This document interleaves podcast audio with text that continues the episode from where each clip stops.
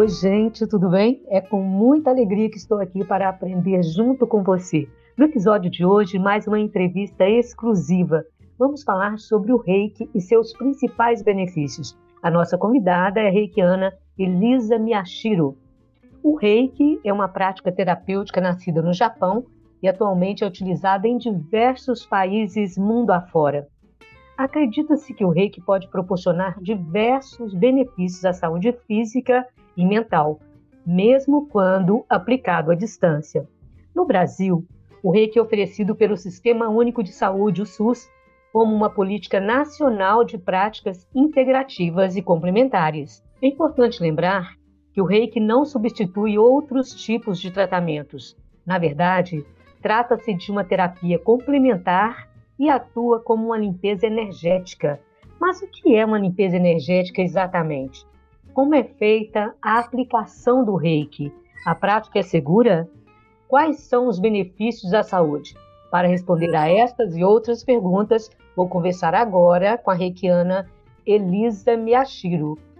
Boa tarde, Elisa. Um prazer, seja muito bem-vinda, viu? Prazer e honra falar com você nessa tarde de sexta-feira.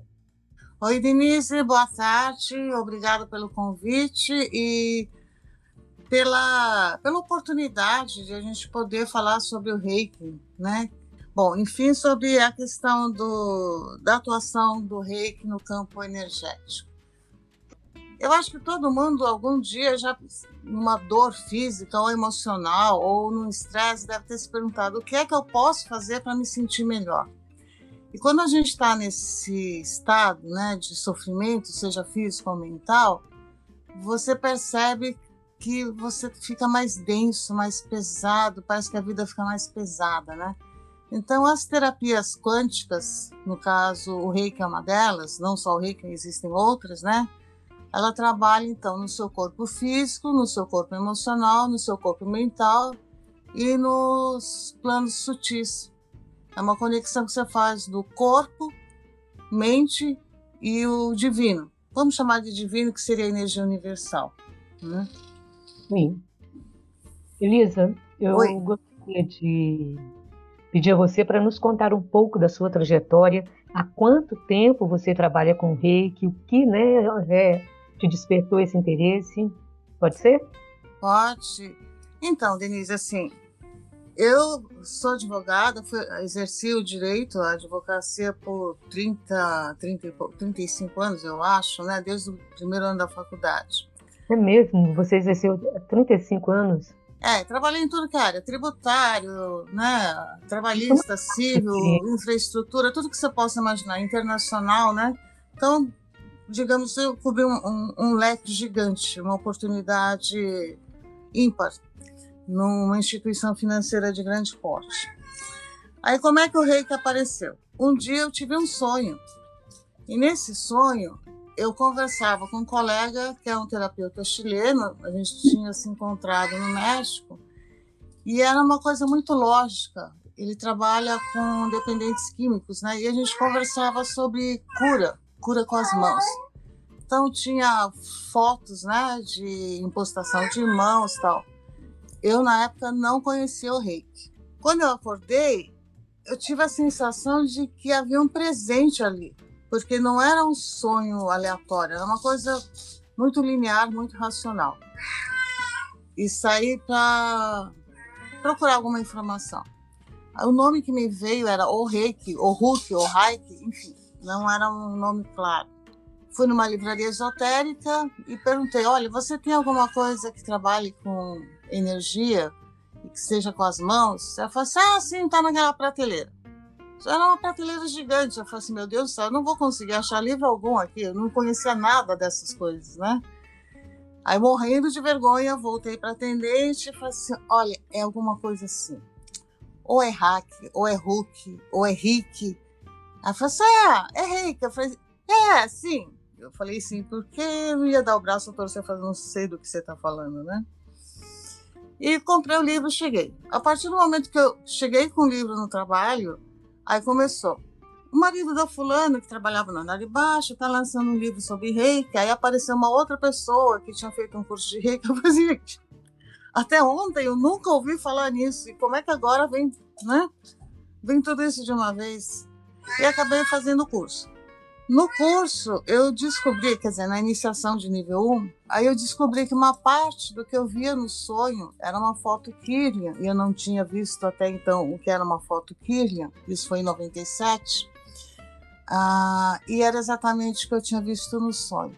E depois disso eu comecei minha jornada, então fui fazer o nível 1, fui fazer o nível 2, o nível 3A, depois fiz o mestrado, eu fiz o, a iniciação de Reiki com seis mestres distintos. Um deles foi no Japão, em Tóquio, com o sensei Fuminori Aoki, e foi no ano do tsunami. Só te interromper um minutinho. Então você chegou a se especializar no Japão nessa terapia? É, assim, não, é, não é especializar, não dá para dizer especializar, né? Porque, na verdade, o reiki, assim, a gente, eu vou falar terapia, mas vou fazer uma ressalva. Quando a gente fala terapia, é mais pelos usos e costumes, né? A gente costuma falar que a acupuntura é terapia, biomagnetismo é terapia, o reiki é terapia. Mas toda, uh, todas as práticas dessa, que a gente chama de terapia integrativa, na verdade, eu vejo como um caminho de restabelecimento de saúde. Mas, para abreviar, a gente fala em terapia, né? Porque terapia, tecnicamente, seria só aquelas reconhecidas, né? Oficialmente. Mas tudo bem. Então, assim, quando eu usar essa expressão terapia, entendam como práticas alternativas de restabelecimento de saúde. São opções que você tem fora do campo científico atual possivelmente no futuro elas vão ter uma explicação científica. E é o que está acontecendo agora, né? A física quântica está já está dando uh, um fundamento muito grande para isso, né? A questão de onda e partícula, mas enfim, isso é outra história, né? E aqui, quando eu falar sobre cura, entendam cura não como uma prática médica. Uh, a cura é no sentido de um reencontro com um estado de saúde e paz. Um estado, um estado de saúde corporal, um estado de saúde emocional, um estado de saúde mental e que seria a conexão com o divino. Então você pode fazer o reiki ou receber o reiki. Se você receber o reiki, é, você vai sentir isso no seu corpo. Que grande parte das doenças elas começam no campo etérico. Então, se você tiver a foto Killian de alguém que está doente, você vai perceber que tem uns buracos na aura dela, né? Então, grande parte das doenças começam por esse campo etérico e vão ancorando, ganhando densidade até chegar no seu corpo físico. Por exemplo, quando você passa uma situação de muita raiva, muito nervosismo, qual é o desdobramento seguinte? ou você vai ter uma taquicardia, ou você vai ter um desarranjo intestinal, ou você talvez tenha algum problema hepático. Então você percebe que isso é, é um, não é um processo imediato. E é, uma, e é um quadro que você já vê também sendo abordado dentro da medicina tradicional chinesa. Uma pessoa que tem muita tristeza, muito, tristeza não, muita raiva, muita mágoa, né? Então, se ela passou por uma situação dessas, possivelmente daqui três meses ela vai ter um problema de fígado, ela vai ter um problema uhum. digestório, né? Sim, sim. Mas isso, assim, é um universo que não é familiar aqui no Ocidente, mas é, digamos, é um olhar que já é mais fácil ser apreendido no, no Oriente, né? Nos países asiáticos, né? Como o Japão, a China, a Tailândia, né? Sim. E que agora a gente está tendo acesso, né?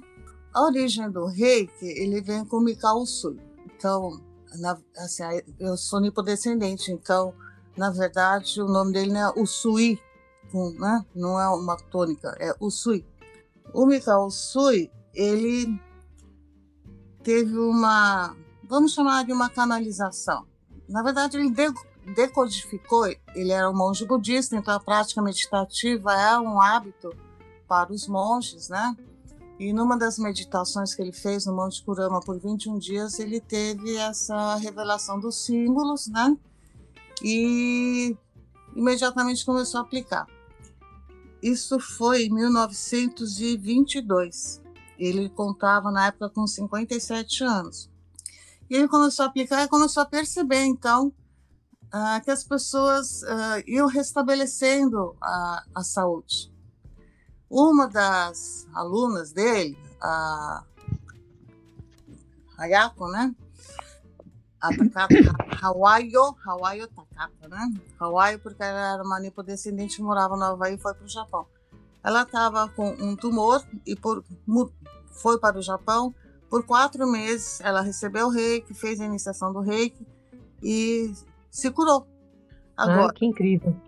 Então, assim, a gente tem casos, por exemplo, de reiki em animais. Os animais, eles são mais receptivos ao reiki, né? Mas teve um caso de um cachorro... Eles são mais receptivos que os humanos? São mais receptivos porque... Agora, o humano também é um animal, mas eu digo assim... Sim, é. sim, é, não, eu vou, é, assim, é porque os animais não têm julgamento, entendeu? Ele não hum. vai receber reiki assim, ai, será que eu vou me curar? Será que isso vai dar certo? Será que isso é um charlatanismo? Eles simplesmente têm uma é, sensibilidade. Eles têm uma sensibilidade de melhor, né? Eles percebem a, essa energia. Tanto percebem que, por exemplo, né, se você pegar gato ou cachorro e se eles encontrarem alguém que tenha uma energia mais densa, mais pesada, ou enfim, que não gosta de animais, você vai ver que a reação deles é completamente diferente, né? Uhum. Então, o reiki tem muito a ver com a disponibilidade que você tem para receber. Então, assim, é, se a pessoa acredita ou não, isso interfere? É, não é acreditar ou não, né? Por exemplo, tem gente que é casada com a doença, né?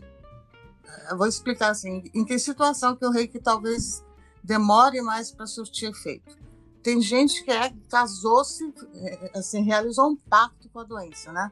Se você encontrar com essa pessoa na rua, não porque eu tenho uma hernia de disco, eu sofri um acidente, por exemplo, isso aqui, blá, blá, blá, né? Passam-se dois meses, não, porque eu sofri um acidente. E quando você vai ver a história dessa pessoa, ela se tornou essa doença. Ela existe. Que horror, né? Então, ela existe em função daquilo. Então, o reiki é uma energia muito amorosa o reiki ele jamais vai retirar uma coisa que te leve a, a uma situação de desequilíbrio, né? Então, dando um exemplo, né, isso não foi de um reikiano, mas um psicólogo, um psicoterapeuta estava tratando um alcoólatra. Ele conseguiu tirar o rapaz do alcoolismo, foram dois anos de terapia.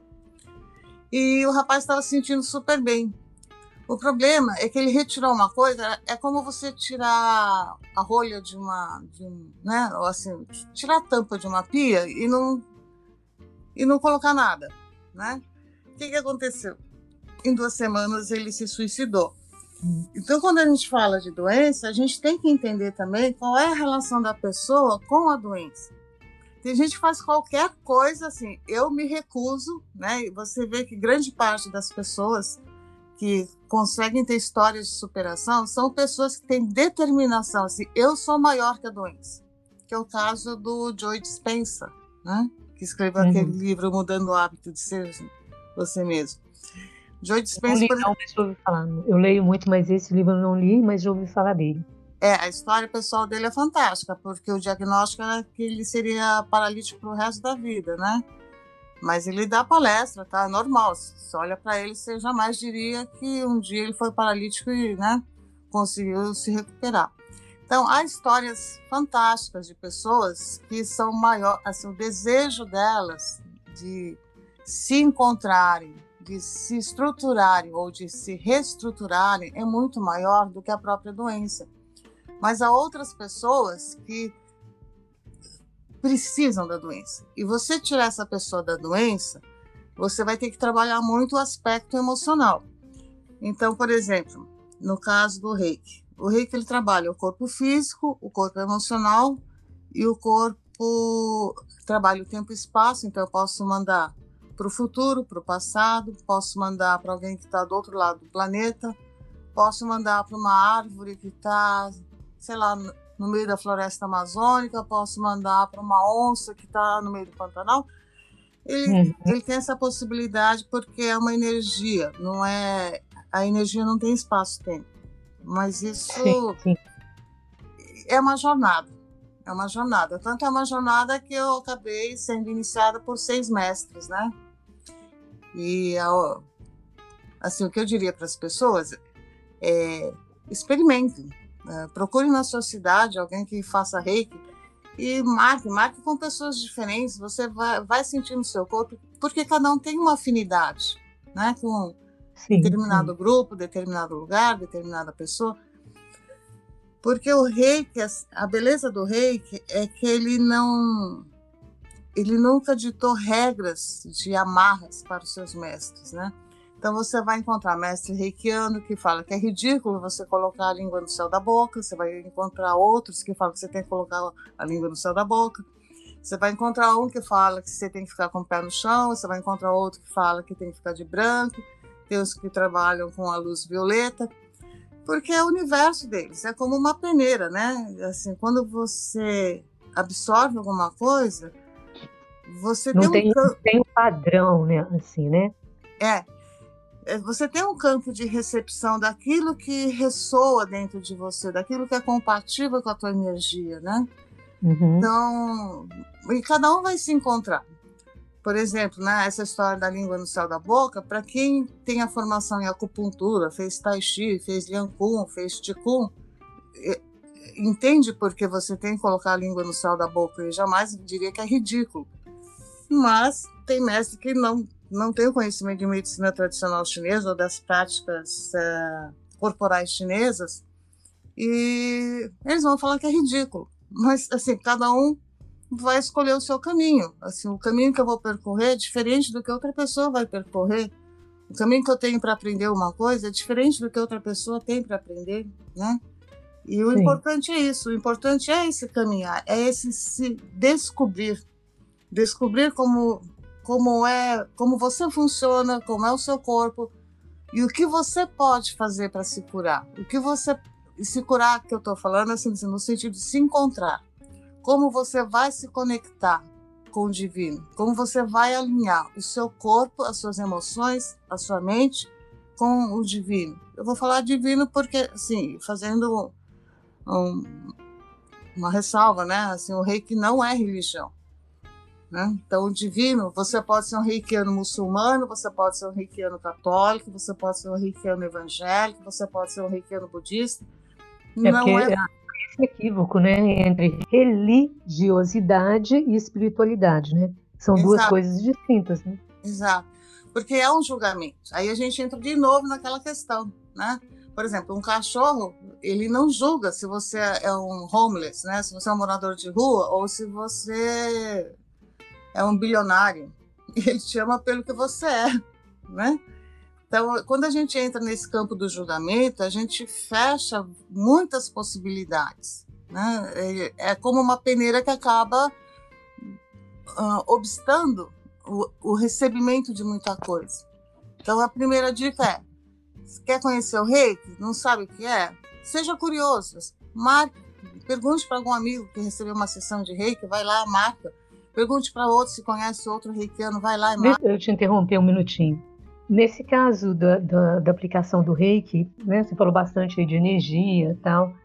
No caso, a pessoa, né, o reikiano ou a reikiana que vai aplicar, precisa estar com a saúde em dia. Eu falo a saúde emocional, digamos assim, saúde mental. É, Denise, mas assim, é, sim, tem, é, tem, que estar, mas é isso, não é, isso não é só para o reikiano. Qualquer pessoa que trabalhe com gente, especialmente trabalhe com pessoas que, assim, no geral, as pessoas quando procuram essas terapias alternativas, elas estão um pouco fragilizadas, elas estão buscando alguma coisa, estão buscando conforto, acolhimento.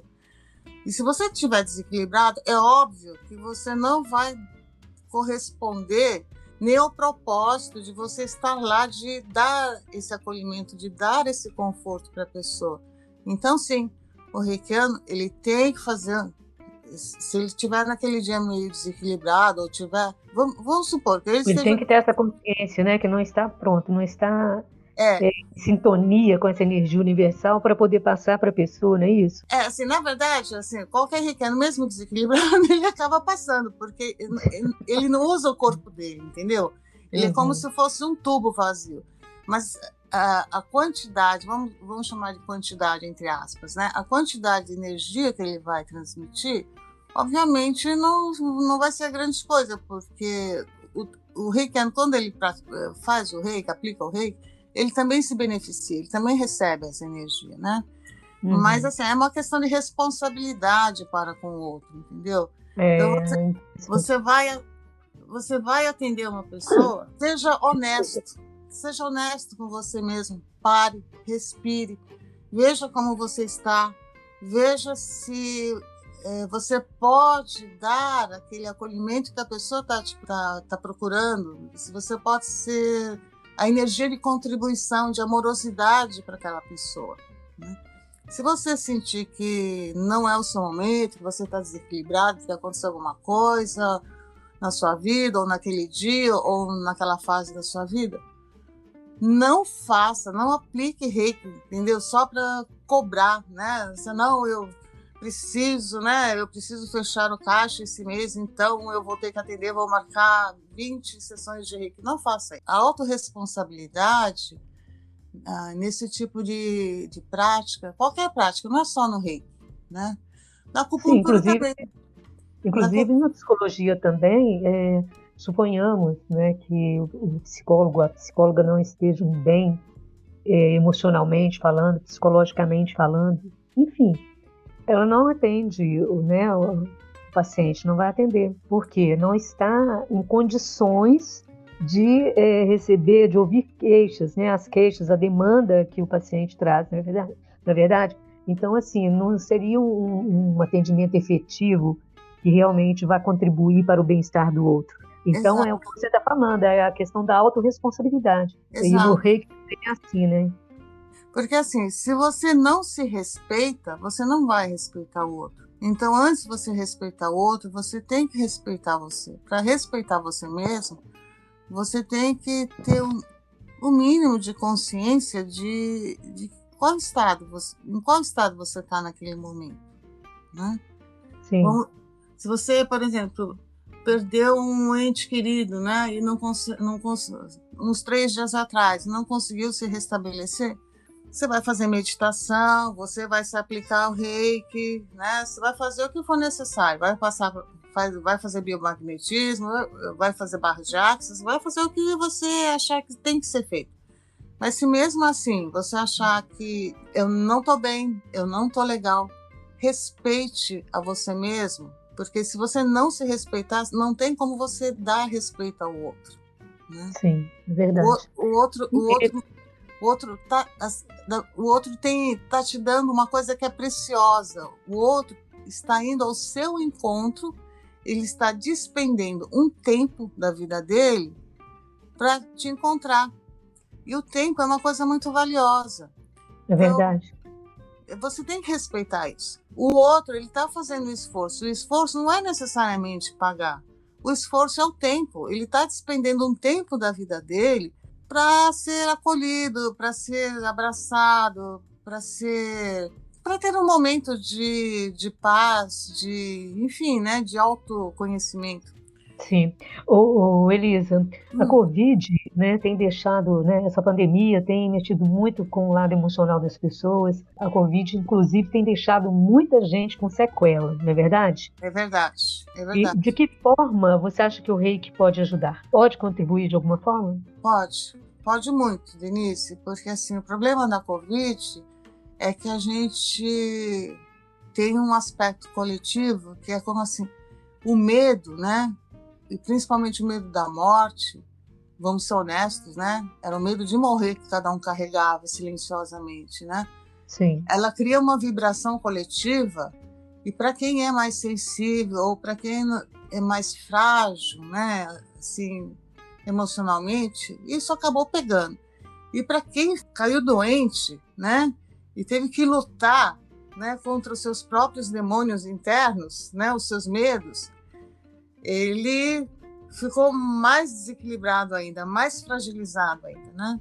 Então o reiki vai ser muito bom para que ele se encontre, se acalme, ele possa se acalmar emocionalmente, para que ele possa se reencontrar novamente, entender que às vezes algumas coisas acontecem é como aprendizado, né?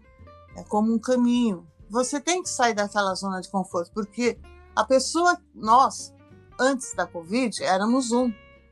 Depois desse período, mesmo que nenhum de nós tenha, assim, no caso eu e você, né, tenha uhum. pego a Covid, a gente percebe, a gente tem consciência de que já não somos os mesmos. É verdade. A gente percebe isso na nossa forma de pensar, na nossa forma de sentir, até nas emoções, né? Eu acho que está todo mundo mais sensível, mais é, emotivo. A pandemia, está sendo uma experiência incomparável para todo, né? Eu não sei todo mundo, mas assim, uma grande maioria, né? Uma grande parte da humanidade, né? É um desafio. Assim, a gente passou por uma guerra silenciosa. É quase como você, a gente teve a Primeira Guerra, a Segunda Guerra, né? E a gente teve outra agora, que não foi pelas nações, né? Foi uma coisa que nem é uma molécula, né? Exatamente. É só um é só um virdinho, né? É. Então, assim, o reiki seria de grande contribuição para as pessoas, né? Procure, procure marcar uma sessão, duas, né? Se gostar, fica. Se não gostar, né? Procure uma outra coisa mais que a gente estava falando antes da questão do autorrespeito, né? Sim. A parte do autorrespeito é também se cuidar. Faça aquilo que te dê paz, faça aquilo que seja amoroso para você. Não vá fazer alguma coisa porque alguém disse que é bom. Vá fazer algo por você que verdadeiramente você sinta que é uma energia de contribuição, que seja uma energia amorosa para você, que é uma energia que vai te dar acolhimento. Elisa, e quando o reiki é aplicado à distância, como que é feito esse, né, a técnica? Porque a pessoa que vai receber precisa estar é, usar alguma técnica específica de relaxamento? Como que é feito? Não, é assim, a, o nível 1 um, você trabalha o corpo físico, você é iniciado no corpo físico, né, para a cura do corpo físico. Então pode aplicar em, assim, em objetos, pessoas, animais, plantas, né? O nível 2, ele vai trabalhar justamente o espaço-tempo e o emocional. Então, o, o terapeuta reikiano, o que, que ele vai fazer? Ele vai desenhar esses símbolos, né? Ou seja, ele tem já esses símbolos, né? Ah, gravados energeticamente nele e vai fazer um envio. Não importa se a pessoa estiver ali conectada com você ou não, mas de toda forma você tem que pedir permissão. Eu, por, ex por exemplo, se alguém me pedir, ó, Elisa, manda um reiki para a sogra do meu marido, não, para a sogra do meu marido não, seria absurdo, né? para a sogra do meu para sogra do meu primo, né? Porque ela está muito mal. A primeira pergunta é: tudo bem, mas a sogra do seu primo quer? Ela sabe? Ah, não, mas mano, não, não funciona assim. Não funciona, porque assim, isso volto de novo na questão do autorrespeito. Isso é abuso energético. A gente não pode fazer esse tipo de, de ação é um abuso energético. Você tem que ter a permissão. Por exemplo, eu não te conheço, aí você menciona que sua casa está com um problema de encanamento, né? Aí eu chamo o encanador e falo assim: vai lá na casa dela e conserta aquele cano. Você vai gostar? Não, claro que você não vai gostar. Você não pediu. Você não pediu para fazer isso. Você não autorizou esse encanador, você nem conhece esse encanador, não é verdade? Então, assim, é necessário minimamente que você que a pessoa saiba que ela vai receber um reiki à distância e se ela concorda. Se ela falar, eu não quero, não gosto disso, eu não acredito em nada disso, por mais difícil que seja, não faça, não envie, não, entendeu? Assim, isso é um abuso sim. energético. Sim, né? sim. E para finalizarmos, já tem uns 34 minutos, passa rápido o tempo, né? Uhum. Elisa, quais são os principais encantos e desafios da profissão, né? Os desafios de trabalhar nessa área? Ah, são vários, Vinícius, mas assim, o maior desafio, como eu te disse, é o julgamento. Eu já atendi, por exemplo, um senhor que estava com câncer terminal e foi difícil para mim admitir, entendeu? Que na verdade não estava dando efeito, não estava dando resultado, porque a questão dele não era física. A questão dele era emocional, familiar, entendeu? Coisas do passado, né? Então, esse é o maior desafio, né? Ou então, por exemplo, se você for atender, tem gente que fala assim: ah, eu tô mandando meu filho, né? Porque ele fica puxando fumo. Você não tem que tirar o cara do, do, da maconha, entendeu? Você tem que agradecer por ele estar ali, né? Então, esse é o maior desafio: você deixar teu julgamento de lado. Você tem que respeitar o livre-arbítrio daquela pessoa. Você tem que respeitar as escolhas dela. Podem não ser suas escolhas, mas eu acho que esse é o maior desafio. Tem né? que haver o respeito, né? Você tem que respeitar a escolha do outro, mesmo que seja a pior escolha do planeta que ela possa fazer. Sim, você tem que respeitar. E quais são os principais encantos? Os principais encantos é que você vê que a sua própria vida, assim, a, tendo o lado do paciente, vamos chamar de paciente ou cliente, né? E tendo o lado terapeuta. Do lado terapeuta é fantástico, Denise, é porque é quase você, como você vê um mundo de milagres, entendeu? Você, uma vez eu precisei de um tradutor russo que não me cobrasse nada, encontrei né? A curso de reiki mesmo para o Japão, eu não tinha um centavo, o curso custava 7 mil dólares, né? E tudo bem, se materializou, né? Olha, da, que segunda, né? Então, é... Duas sessõezinhas de reiki, viu, Elisa? Faz, faz, Elisa. É, é bom, é legal.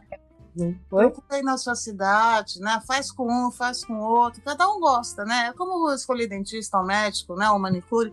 Procura alguém que, você, que teu coração sinta que é, que é bom para você. É isso, Sim. né?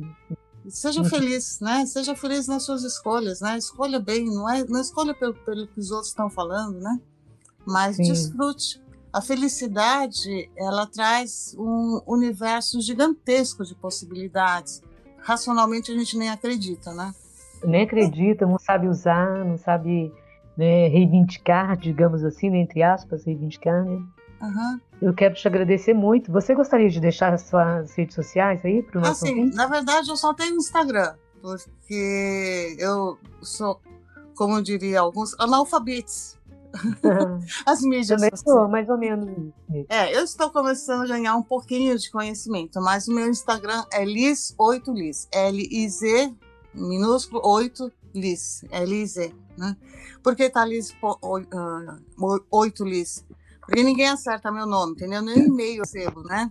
Então eu falei, não vou simplificar, porque Liz, oito Liz, não tem como alguém errar na hora de escrever, né? É o meu nome, tirei o E e o A, né? Ficou Liz, oito Liz, né? Sim. Então tá certo. Tá bom, é... Eu te agradeço muito pela participação aqui. Até uma próxima oportunidade. Denise, obrigada pelo convite e eu espero que todos que estejam ouvindo também uh, estejam bem, sejam felizes e caminhem ao encontro da sua felicidade, da sua paz, do seu amor e do seu autoacolhimento. Né? Amém. E obrigada pelo convite, Denise. Um beijo a todos. Beijo, prazer em falar com você. Bem, gente, tive o prazer e a honra de conversar com a terapeuta reikiana Elisa Miyashiro Obrigada pela audiência e até a semana que vem com mais um episódio. Muita luz divina para você e até lá!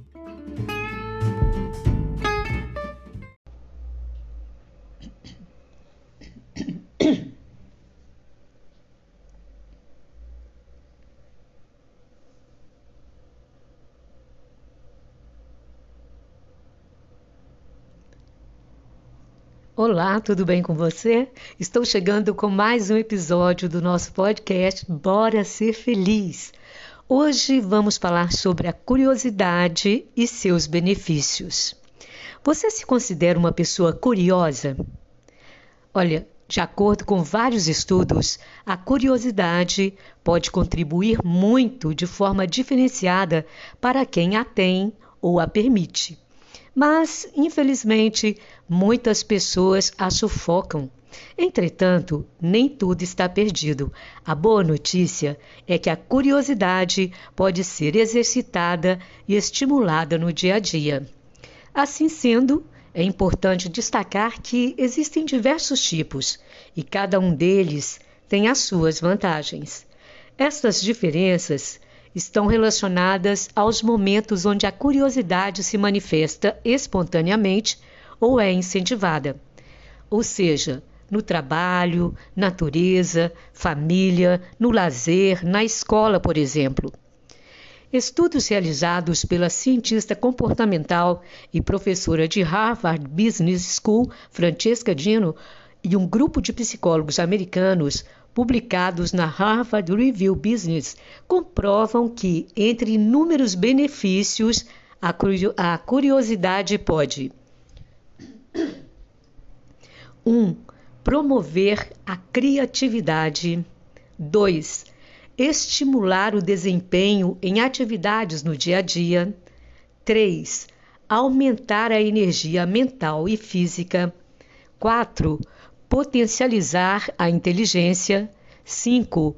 Desencadear prazer e bem-estar. 6. Gerar confiança e elevar a autoestima. 7 melhorar a comunicação e o desempenho de trabalhos em grupo. Estes são somente alguns dos benefícios provenientes da curiosidade comprovados pela ciência. Por ser um assunto muito abrangente, não aprofundaremos, tá certo? Porém, naqueles itens que acabei de mencionar para você, fica muito claro a importância de enxergar o mundo como, como um eterno aprendiz. Porém, naqueles itens que mencionei para você, fica muito claro a importância de enxergar o mundo como um eterno aprendiz, sempre atenta e aberta ao novo. O fato de adquirir conhecimentos e vivenciar novas experiências faz com que o seu cérebro ative novos circuitos neurais, sabia? Essa ação além de influenciar o autoconceito e a sua autoimagem, a sua autoimagem contribui muito para melhorar a sua autoestima. Então, lembre-se, é muito prazeroso e fortalecedor quando você está constantemente então lembre-se, é muito prazeroso e fortalecedor quando você está constantemente disposto, disposta a aprender. Já dizia o cantor Gonzaguinha: cantar e cantar a beleza de ser um eterno aprendiz. Então, minha amiga, meu amigo, se inspire nessa canção e se permita novos aprendizados, novas descobertas e sinta o prazer de viver e aprender. Bem, gente, vou ficando por aqui. Muito obrigada pela audiência. A gente se fala na próxima semana em mais um episódio, combinado? Muita luz divina para você e até lá!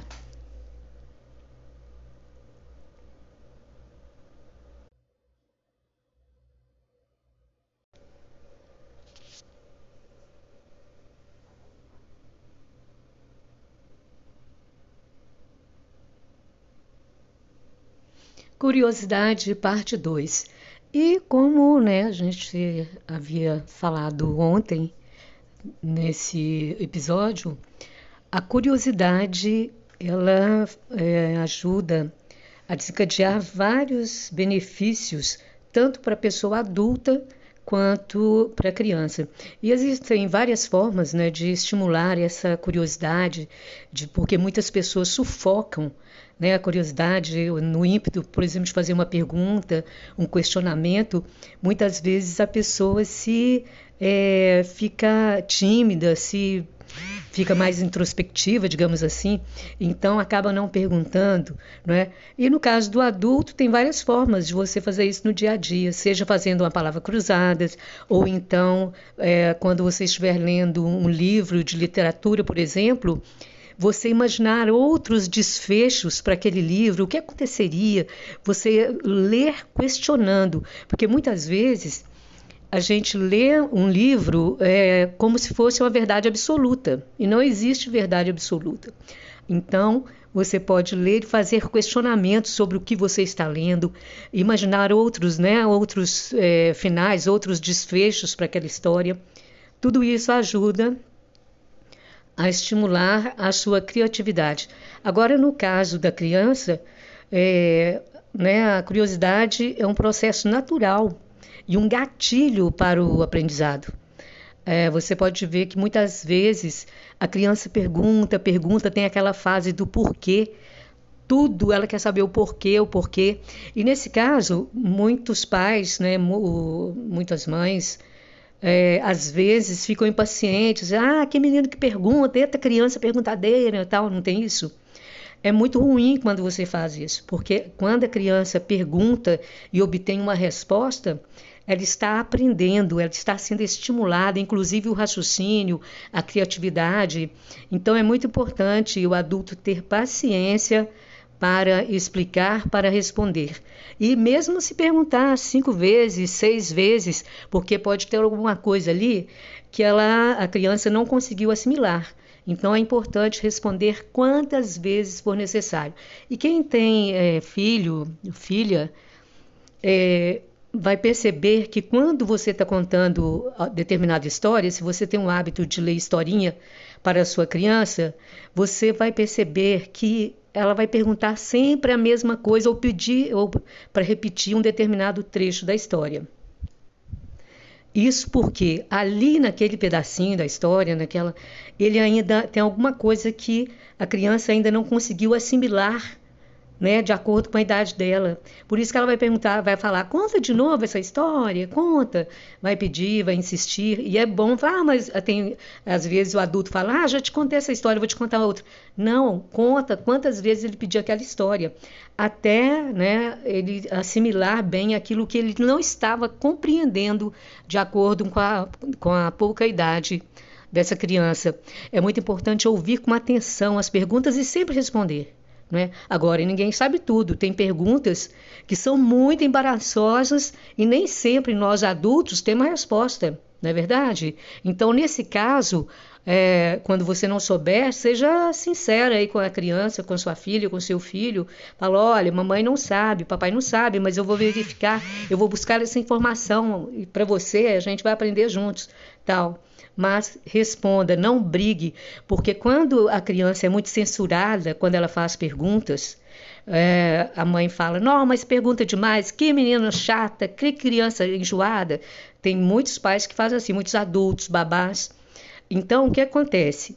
A criança vai ficando cada vez mais retraída, mais tímida, insegura ela vai ficar com medo de perguntar. Então, às vezes, diante de alguma dúvida, de uma curiosidade que ela tenha, ela não vai demonstrar, ela vai ficar simplesmente calada, quieta, sem perguntar, sem aprender, porque quando ela pergunta e é respondida, né, estabelece-se aí um vínculo de confiança com o pai, com a mãe, com a babá, e ela se sente segura porque ela está aprendendo. Ela perguntou e obteve uma resposta.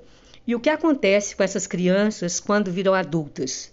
Essas crianças que tiveram levaram broncas na infância quando perguntavam muito. Quando é, chega na idade adulta, essa criança vai se tornar uma adulta tímida, uma pessoa tímida, uma pessoa insegura, com pouca autoconfiança. Numa sala de aula, por exemplo, vai ser aquele aluno, aquela aluna que jamais vai fazer uma pergunta, que só de pensar em perguntar para o professor, para a professora, ela vai ficar vermelha, ela vai ficar tímida, ela vai tremer toda e não vai ter coragem de perguntar. Enquanto tem outras crianças que é que depois de adultas, essas que são mais estimuladas na infância, é, são respondidas, que os pais, a babá, enfim, né, o cuidador, a pessoa que cuida, tem mais paciência, explica, é, seja através de uma brincadeira, de uma forma mais lúdica, essa criança ela cresce mais segura, inclusive diante das próprias dúvidas. Então, você pode verificar que toda sala de aula sempre tem uma criança que pergunta mais, outras mais tímidas. Isso está muito associado como foi né, a primeira infância dessas crianças nessa convivência com os pais, principalmente na hora da curiosidade, que ela demonstrava curiosidade e era, era censurada, digamos assim, era corrigida, como se a curiosidade fosse uma coisa ruim. Não, é sinal que a criança está ávida por aprendizado, ela quer saber mais, ela quer aprender, ela está descobrindo o mundo. Tem criança que pergunta por que, que a lua não cai? É uma pergunta difícil, é verdade? Difícil para explicar para uma criança. Por que, que o vento não é colorido? Então, tem muitas perguntas que pegam os pais de surpresa mesmo.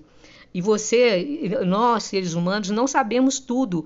E é bom que as crianças saibam disso, que, que nós não sabemos tudo. Algumas coisas elas vão perguntar, a gente vai tentar explicar na linguagem delas, que elas compreendam, mas nem sempre sabemos tudo. Aí vamos buscar essa informação, vamos né, nos informar e passar, então, a, a, essa informação para a criança de uma forma fácil é, dela entender. E mesmo quando a gente dá respostas, é bom que elas sejam ah, estimuladas também a buscar as informações de forma autônoma, por meio de experiências próprias. Uma boa dica é através de brincadeiras e jogos que as façam pensar. Né? Isso é muito bom para estimular a, a, curiosidade, a criatividade das crianças. E também a arte é muito importante para o desenvolvimento, o desenvolvimento infantil é, música, pintura, né? Você, quem tiver é, como fazer um instrumento musical de brincadeirinha, né? Ou mesmo é, simular o um instrumento musical. Tem criança que pega uma panela, uma, uma colher e começa a fazer uma bateria ali. Então ele está descobrindo sons, movimentos, é? O desenho também é muito bom para estimular a criança, a dança, contação de histórias é sensacional. E não precisa ser historinha só de livrinho, não. Pode ser histórias da sua própria imaginação, história de vida, alguma coisa que você vivenciou que vá contribuir para que essa criança é, tenha mais curiosidade ainda, mais interesse pela própria história de vida dos pais, da vovó, do vovô. Tudo isso ajuda muito, muito, né? As crianças a desenvolverem habilidades importantes para levar para a vida, não só na infância. Então, vamos estimular mais as crianças, ter paciência na hora de responder, porque a gente sabe, principalmente depois no dia é, cansativo de trabalho, né? chega em casa às vezes a criança perguntando demais e por que isso, por que daquilo. Realmente, muitas vezes vem aquela impaciência, né? Mas a gente tem que aprender a controlar isso, ou então falar daqui a pouquinho, né? A gente conversa, mas tentar ser é, tentar ser pontual, responder na hora. Se ela perguntou por que que o, vamos dar um exemplo, qual pergunta que as crianças fazem com muita frequência, né? Da cor do céu é muito comum perguntar. Por que, que a vovó é assim ou assado? Então são perguntas muitas vezes que dá para responder na hora. Agora, se você tiver sem tempo mesmo, depois chama a criança e responde. É importante levar a sério a, a, a pergunta dela. Ela está em fase de crescimento, de desenvolvimento humano, não só de crescimento físico, mas emocional, psíquico, psicológico. Então, é muito importante que você responda, tá certo? E nós adultos também devemos estimular a nossa curiosidade cada vez mais.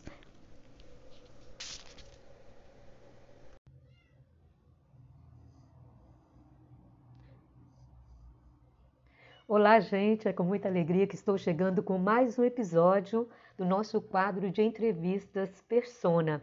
O episódio de hoje é sobre constelação familiar. A nossa convidada é a terapeuta reikiana, esteticista e consteladora familiar, Marcelene Rodrigues. A cada dia surgem novas terapias alternativas pelo mundo, incluindo o Brasil. Atualmente, muito tem se falado sobre a constelação familiar como uma nova forma de resolver conflitos. A cada dia surgem novas terapias alternativas pelo mundo, incluindo o Brasil.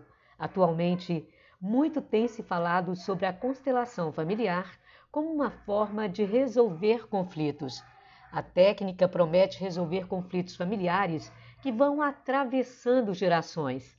Há alguns anos, até o judiciário brasileiro tem recorrido a esse tipo de técnica numa tentativa de desafogar o sistema, já que são milhares de processos aguardando para serem resolvidos. O SUS também disponibiliza gratuitamente a técnica como terapia complementar. Mas como funciona a constelação familiar? Qual a sua origem? Que tipo de problemas ela pode resolver? Quem está habilitado a aplicar? É uma prática segura? Para responder a estas e outras perguntas, eu vou conversar agora com a terapeuta reikiana e consteladora familiar, Marcilene Rodrigues. Olá, Marcilene, é um prazer, é uma honra conversar com você.